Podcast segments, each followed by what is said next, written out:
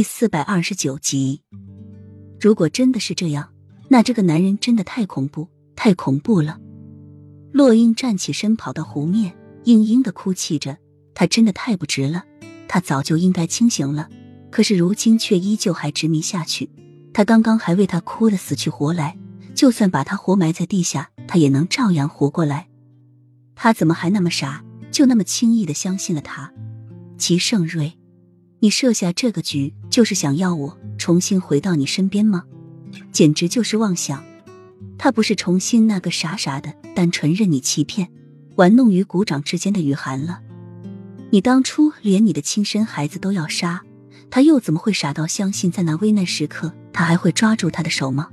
这不过是他演的一场戏，他的一生都在演戏。太子宫被烧的时候，他既然能以此假装毁容之久。更何况，只是让他受这点小小的伤而已。何况那个伤估计今天就能好了，对他来说根本不值一提。然他相信的话，他肯定会再次陷入万劫不复之地。说不定他这么多还是另有目的，他才不会相信他救他是因为他能治他的不举之症。等等，如果他的伤口可以自动愈合的话，那他的不举之症是不是已经好了？洛英想到这，顿时扼住，回到齐盛瑞身边。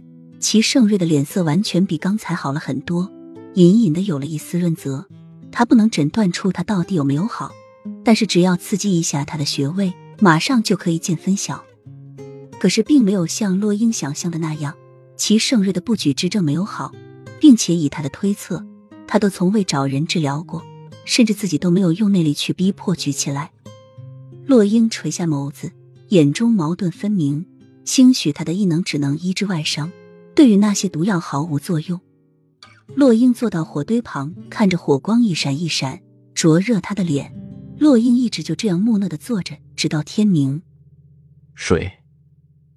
齐盛瑞干涩的沙哑的轻吟着，英眉深深的皱着。一旁的洛英听到，看到齐盛瑞的表情，还是去了湖面，用树叶接了些水给齐盛瑞喂下。齐盛瑞又继续昏睡下去。太阳光依旧那么毒辣。只是这茂密的树荫已经将大半的太阳光遮去，留下一片阴凉。齐盛瑞已经昏睡了一天了，而洛英却整晚都没有睡着过，脑中一直把昨天的事情一遍又一遍的回放着。